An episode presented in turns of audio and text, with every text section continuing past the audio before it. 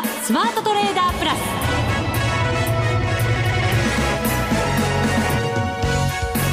全国のリスナーの皆さんこんにちは。内田まさです。この時間はザ・スマートトレーダープラスをお送りしていきます。この方にご登場いただきましょう。今日は久しぶりにスタジオにいらっしゃいます。国際テクニカルアナリスト福永博之さんです。はいこんにちは。よろしくお願いします。よろしくお願いいたします。すいません。やっとスタジオに内田さんの顔を見ながらお話できて光栄です。そうですか。相場はなかなかねそういう元気な感じにはなりませんけど、はい、ね本当にまあちょっとやっぱ重たいですよね。あのまあ為替がねちょっとやっぱり円高方向に触れて、まあ、そのままなんか今あの滞留しちゃってるじゃないですか、はい、ドル円が。上にも下にもって感じには見えるんですけどね、ね、今のところは。で為替に関してはまた後でちょっとお話しますけど、はい、あのやっぱりちょっと節のところで今、まあ、下方向の節なんですけどもそこで止まってるんですよね。そうですえー、ですからそれを割り込むと逆にちょっと怖いなというところもあるので、はい、まあ、そのあたり、あのまあ、週末のやっぱり日米首脳会談で、えー、何かしら話が出るのか出ないのか。まあね、出ないなら出ないでまたその思惑が働くっていうことも考えられてですね、先送りなんてこともありますからね。え。ー、そうなるとまたちょっと相場はネガティブな捉え方しますか？そうですね、まあ、要はその流れがちょっとネガティブ方向に傾きつつあるというまあ、これまでのあの、えー、トランプ新大統領が誕生してからのやっぱりトランプラリーというのの巻き戻しというのがですねちょっと起こりつつあるのかなということなので、うん、そこがね、えー短期なのかそれとも中長期であの調整に入るのか。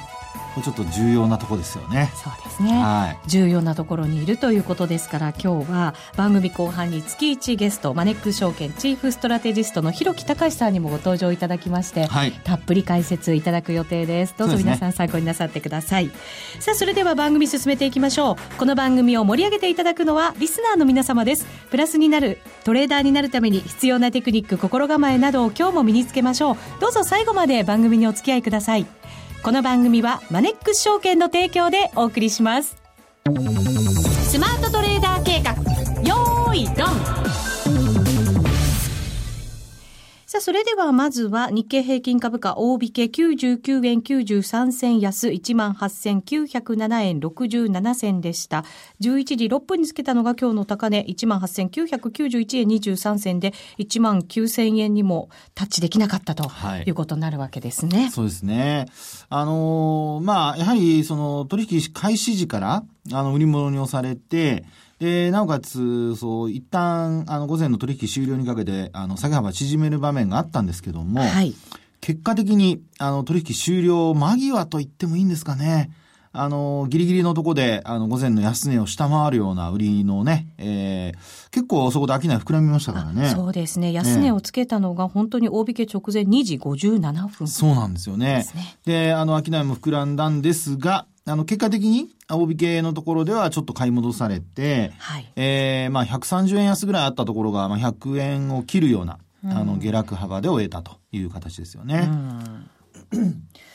これを、はい、でもね、どう受け止めるかということになるわけですけれども、ええ首脳会談終わったら、ね、やっぱりまたその内容によって振らされるということも考えておかなきゃいけないわけですしね。うん、そうですよね。ですから、あの、まあ、いわゆるそのポジション調整っていうのが、あの、起こってるっていうことは、あの、考えられるんですけど、はい。あの、明日実はあの、オプションの S q 算出日なんですよね。はい。ね。で、あの、これまでいろいろその縦玉と権利行使価格なんか見ているとですね、やっぱり1万9000円っていう権利行使価格ですね。うん、これはあの1万9000円を上回ると、コールとかプットとかいうのがあって、コールオプションは、その上回った差額分だけ、まあ、あの、利益になりますよと。うん、ただ、あの、買った値段にもよるので、必ずしも利益が出るとは限らないんですが、あの、プラスになりますよと。で、一方で、プットオプションは1万9000円のプットオプション買ってるとすると、1万9000円を下回ると、えー、まあ、あこう、プラスになりますよと。まあ、それもあの、損益状況は、あの、必ずしもプラスかどうかわかりませんけどもね。はい。え、で、ゼロにはなりませんよっていうことなんですが、あの、そうやって考えてみるとですね、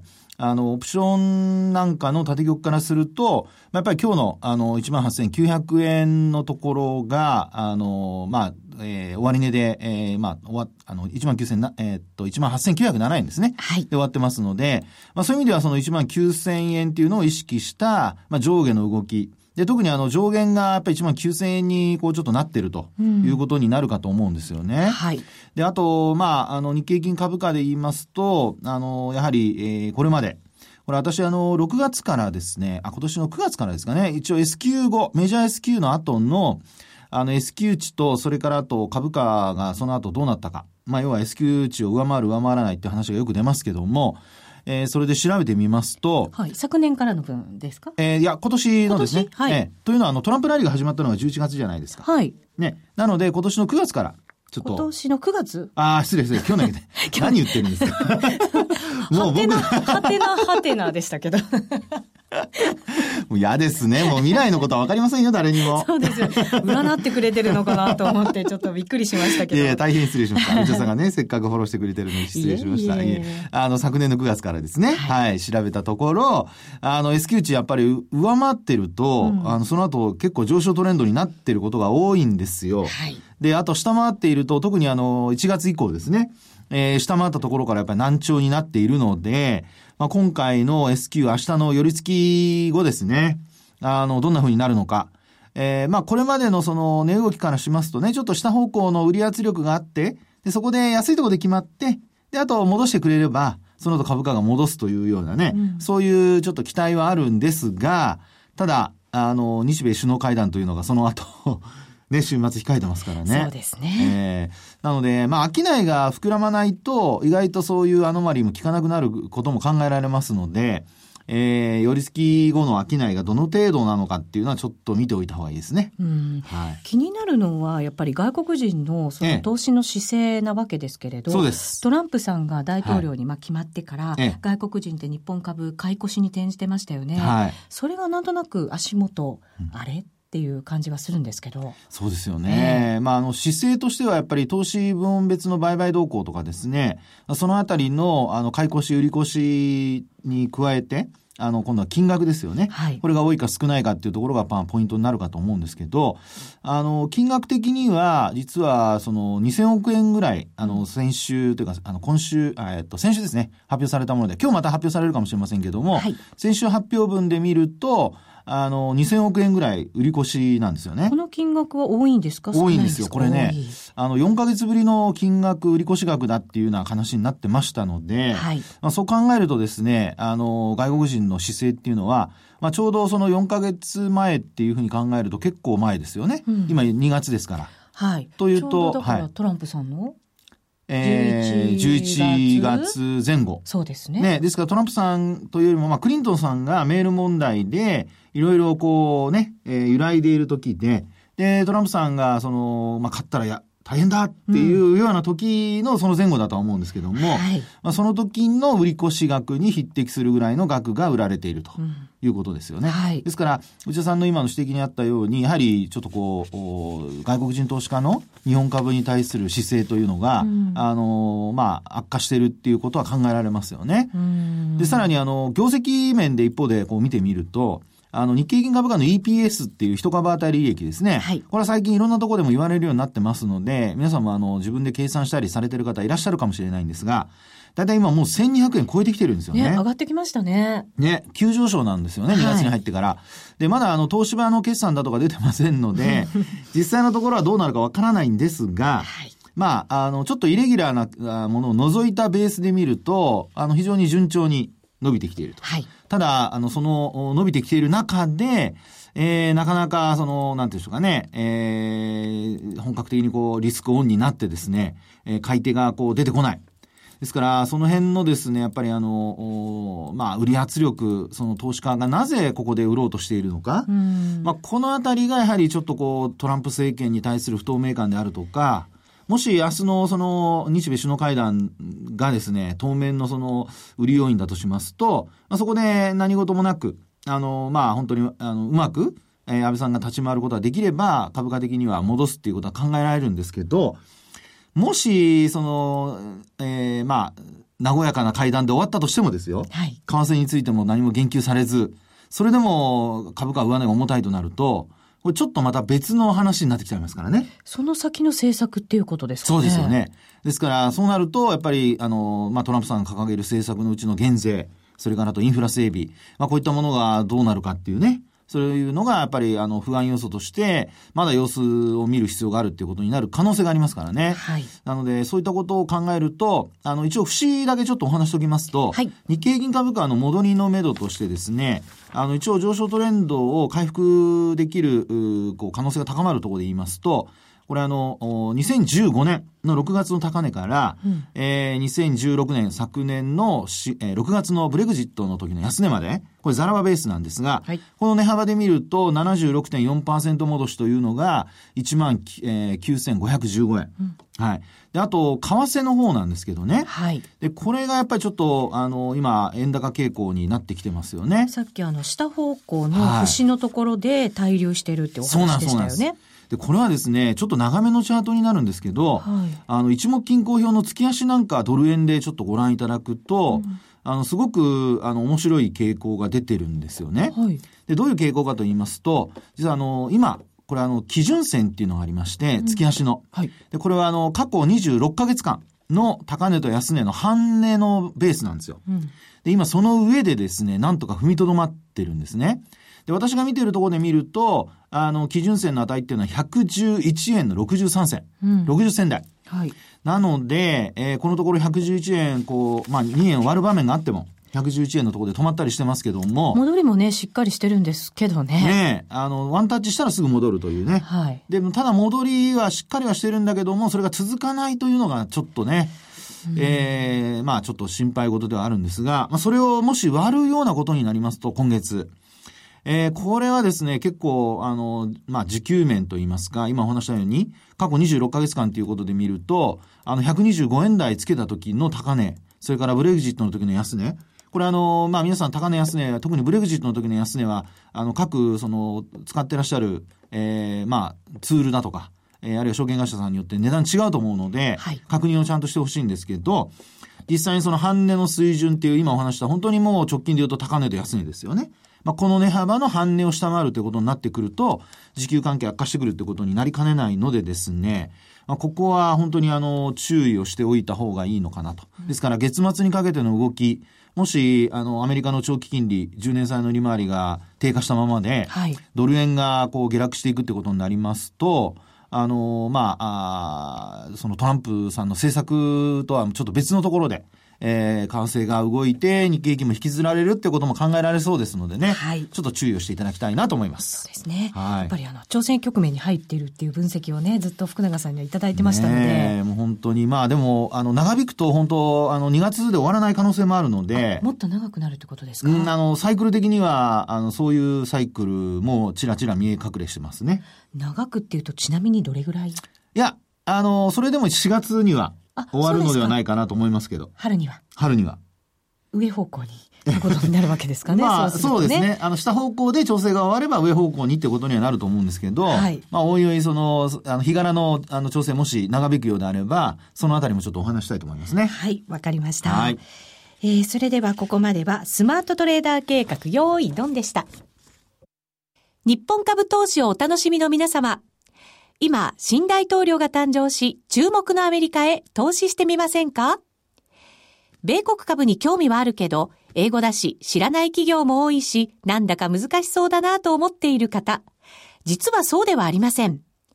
米国株は1株から購入可能。株価は100ドル以下の銘柄が多く、1万円もあれば、あなたもアメリカ企業の株主に。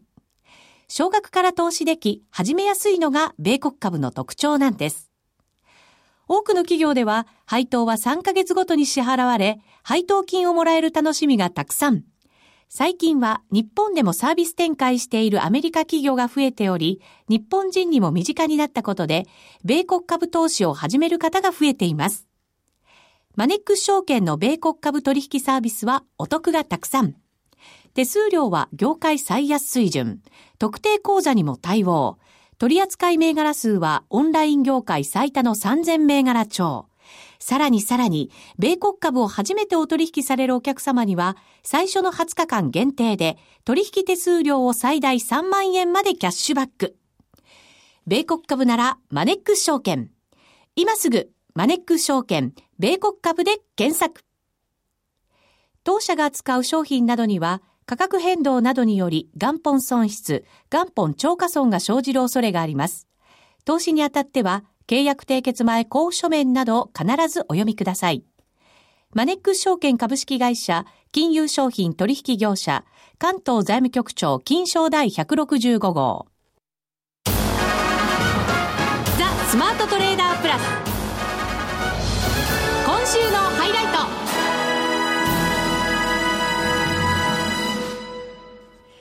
さて、それではこの方に加わっていただきましょう。マネックス証券チーフストラテジストの広木隆さんです。こんにちは。こんにちは。よろしくお願いします。よろしくお願いします。お願いします。足元、ちょっと調整含みといった感じですね。そうですね。はい。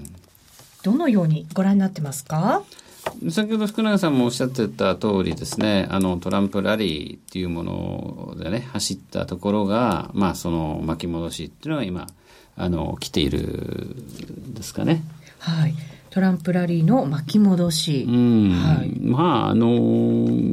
まあ、相場の常ですからね、常にその一本調子にはね、あの上がるってことはないわけで、うん、どっかで反動っていうのが来ますけどもね。はいインドの株が66日間上げ続けたっていう、えー、インドのある銘柄がですね60日間あの上げ続けたっていう記録が。日本の新興市場の個別銘柄すごいですね、えー、まあさすがにちょっとそれにインドの当局も気づいてこれはおかしいっていうんで取引制限したらですねそこからとはもうずっと値段がつかなくて 下がってるって。まあそういう例はあるんですけども一方向に動くっていうのはですねあのないんでね。まあどっかで揺り戻しが来る、うん、ちょうど今その揺り戻しが来てるわけで、じゃあその揺り戻しがどこで止まるんだろうっていうと、みんなその上げた分のね、3分の1押しだとか、えー、4分の1押しだとか、フィボナッチのこのぐらいとか、まあいろんなね、どこで押しが止まるかっていうのはみんなその、今度は下押しの下値目処みたいなのを探っている状況じゃないですかね。はい、ただ、こういうのってのは分かんなくて、やっぱり相場が自然とですね、その水準で、まあ下げ止まりを見せるっていうところだろうと思うんで、今やっぱり、まあ、ちょうど重要な線、いろいろいくつかあるとは思うんですけれども、この一つ1万9000円というね、節目のところ、昨日は1万9000円を上回った、今日は1万9000円に、さっきも言ったようにタッチできずに、あの、100円ぐらい安くっていうところですけれども、ただなんとなくこの辺りが落ち着きどころなのかなっていうふうに動いてるような気がしますけどね。為替の方がやっぱり要因が、あの、ダウンサイドの要因が大きくてドル円ですけれども、はい。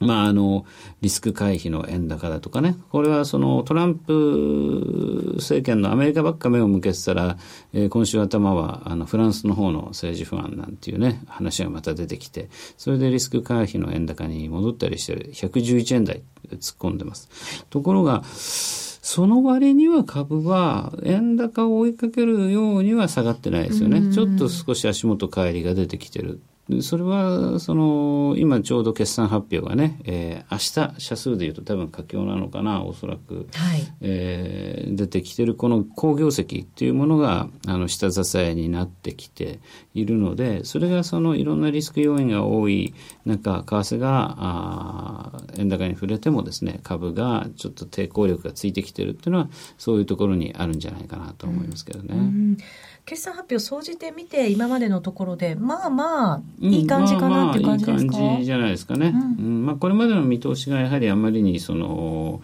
慎重すぎた部分があだいぶ実勢に近づいてきて、えー、福永さんもおっしゃるように日経平均の EPS なんかもねもう1200円超えてきてたりするでこれを発射台として来期2桁増益ということでいけばですね、来期の増、あの、業績を織り込むとすればですね、まあ、やっぱりこんなところでもたもたしてたら、まあ、かなり割安なゾーンになってくると思うんでね。はい。あの、業績の下支えがある分、あの、そこ硬いんじゃないかなと。ただし、ただしじゃあ、この トランプラリーの、ね、いやいや、ただ、だから結局そのトランプラリーがだっと走りましたよと。今一服してますと。うん、じゃあ、いつから、今が一服なら、いつ再開するんだ？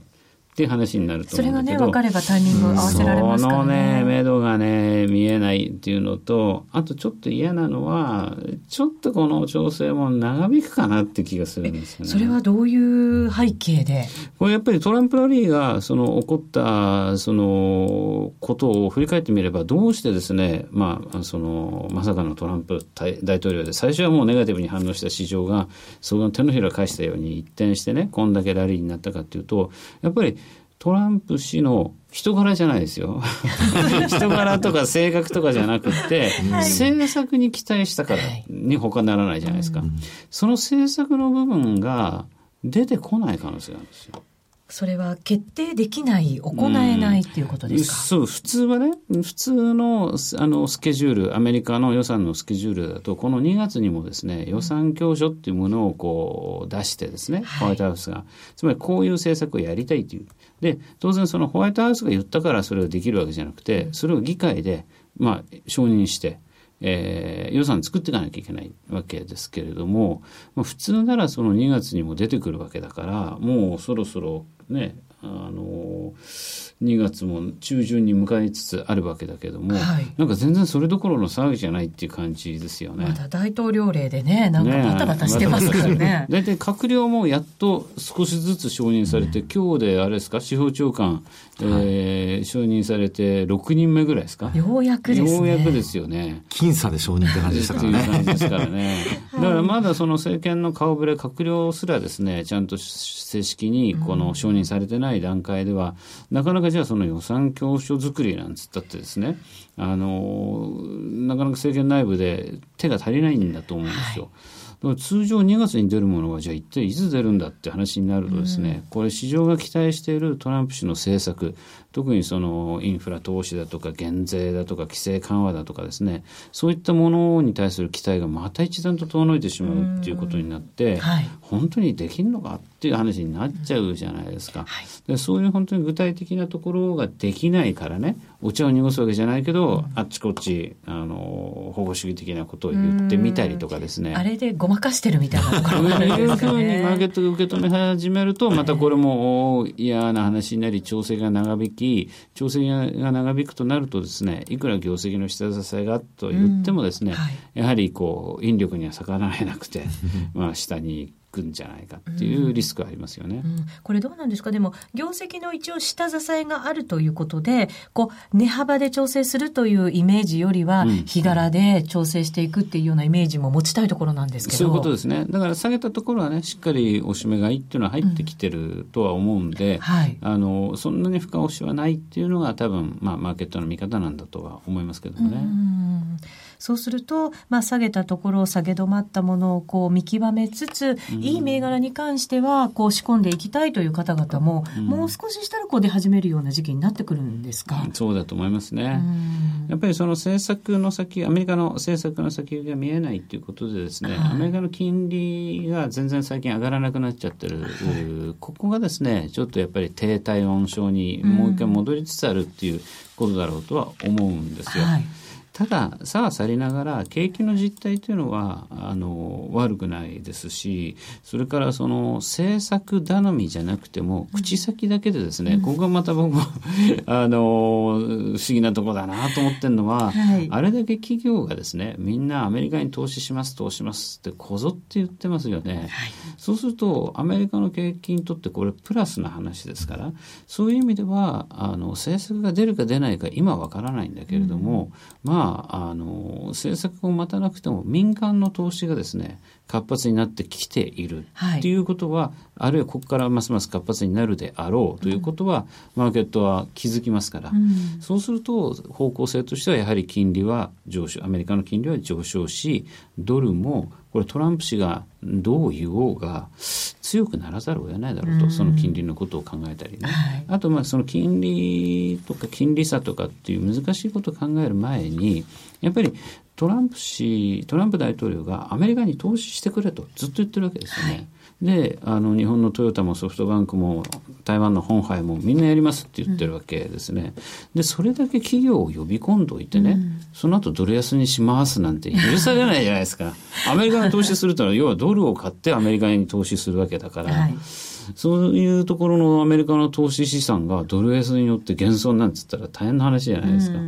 だとすると、それだけまあ、要はビジネスマンであり、まあ、あの、 made in US だと。で、アメリカで作ってくれと。で、そのアメリカで作ったものを買ってくれと言ってるわけで、まあ、日本の安倍さんもですね、昔、 buy my アベノミクスなんてね、言ったけども、懐かしい。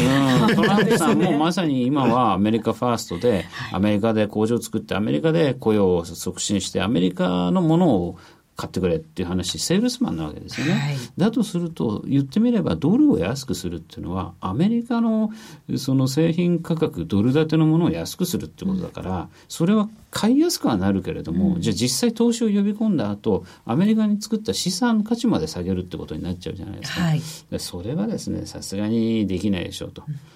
を思うわけですよね。でまああといろいろ政策を考えてもですねあの結局口先介入にとどまざるを得ないんじゃないかなと思うんですよ通貨のところはね。確かにね、うん、今そういう感じですよね。うん、で何かをそこで出せるのかって言われると、うん、そこはまた疑問なのかもしれませんね。そうですね。どうしてもやっぱりこう保護貿易主義っていういうことになってきていろいろその日本は円安誘導をずっとしてきてるとかねああいう発言聞くとやっぱり通商摩擦昔のね80年代のああいうのを貿易摩擦の時を思い出しますけれども今当時たちはもう明らかに状況が違いますから、でそういう中で具体的に何か例えば円高に持っていく方法論があるかというとないわけですからね。なので、まあ、今回あの非常に日米首脳会談あの控えてですねマーケットも動けないそれから警戒ムードありますけれども、はい何か具体的なものが出てくるってことは僕はないんじゃないかなと、うん、この会談ではねそう思いますけども、うん、まあ柔和な雰囲気を、まあ、世界に発信するということに、ね、なるのかもしれませんね、うん、ただまあ口先であれだけ民間投資をねやっぱりこう促せるわけですから、ね、そういう意味ではトランプさんのある意味口先政策は ね成功してるのかないやでもやっぱ大統領っていうその立場がすごいんでしょうねやっぱりね。本当ね。トランプさんあれだけね、いろいろ言われていたのに、やっぱり大統領になったらみんなそうやってついてくるんですもんね。まあ、あとはね、やっぱりこれ企業も企業で、その、何でもトランプだからって言って、はいはいっていうわけじゃなくて、それなりの目論みがあってやってるわけで、商売ですから、こっちもビジネスですから、そ、ね,、こに投資して儲かるという目算があってのことだと思いますよ。だからそこに投資すれば、規制緩和でね、あるいはアメリカでまた活性化してきて、やっぱりアメリカで投資してものを作るのが有利だと。そういう背景があってのことだと思いますからね。確かにね、闇雲に、ボランティアじゃないですからね。そうですよね。ちゃんと利益が出ないといけないわけですからね、ね企業もね。そうすると、じゃあ、調整が明けるのが待ち遠しいっていうかね、そんな感じ。福永さんなんか春ぐらいっておっしゃってましたけど、調整焼けが。ひろきさん、どのあたりですかね、長引くってそうですね。やっぱりその予算教書が出てこないっていう不安があるんですけど、まあもしもこれが通常通り2月ぐらいに、あるいは3月の初めに出てくればね、うん、あの、マーケットも一安心じゃないですかね。はい。そうすると、まあ、仕込みつつ仕込みつつ、春がね、来るの買い下がりがいいのか、ね、あるいはちょっと待った方がいいのか、どっちでしょうかね。ね、本当そうですね。作戦じっくり狙わないといけないかもしれませんね。ひろきさん、ありがとうございました。ありがとうございました。さてあっという間にお別れの時間が近づいてきました。久しぶりに福永博之さんとスタジオからお送りしました。ね普通はスタジオなんですけどね。ごめんなさい。また来週も、はい、はい、よろしくお願いいたします。お願いいたします。ここまでのお相手は福永博之と内田まさでお送りしました。それでは皆さんまた来週。ま、この番組はマネックス証券の提供でお送りしました。